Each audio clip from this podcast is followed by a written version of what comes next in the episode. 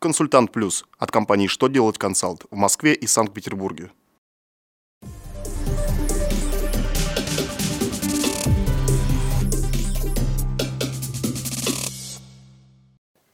Добрый день! Для вас работает служба информации телеканала «Что делать ТВ» в студии Ольга Тихонова. В этом выпуске вы узнаете Можно ли применять упрощенный порядок представления отчетности при определении налоговой базы по кадастровой стоимости? Какие ограничения нужно соблюдать при закупках у единственного поставщика?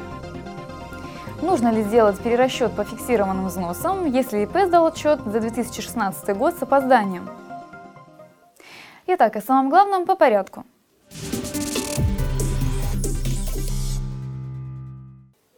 Если компания рассчитывает имущественный налог по кадастровой стоимости, она не вправе применять упрощенный порядок представления отчетности.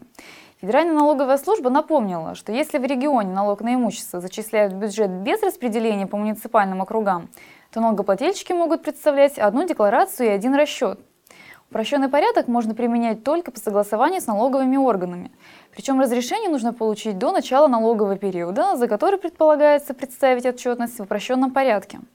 При этом к объектам, налог на которые определяются по кадастровой стоимости, такой порядок применять нельзя.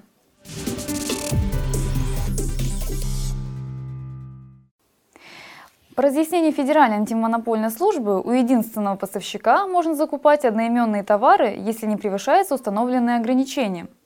Антимонопольная служба сообщила, что для закупок у единственного поставщика действуют ограничения, касающиеся суммы контракта и годовому объему закупок. При этом, если такие ограничения соблюдаются, то одноименность товаров и количество заключенных с поставщиком контрактов не имеют значения.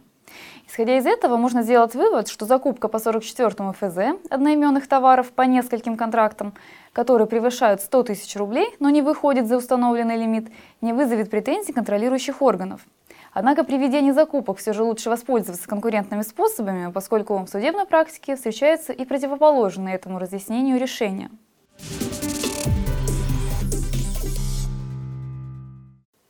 Если предприниматель сдал в налоговую инспекцию отчет по доходам за 2016 год, то, несмотря на опоздание, ему должны пересчитать размер фиксированных взносов.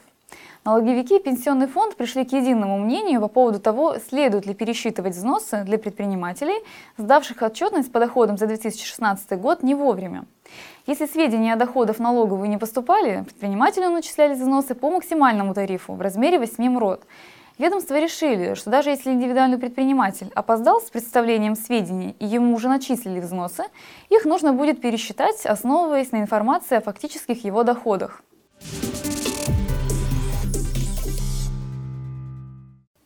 На этом у меня вся информация. Благодарю вас за внимание и до новых встреч!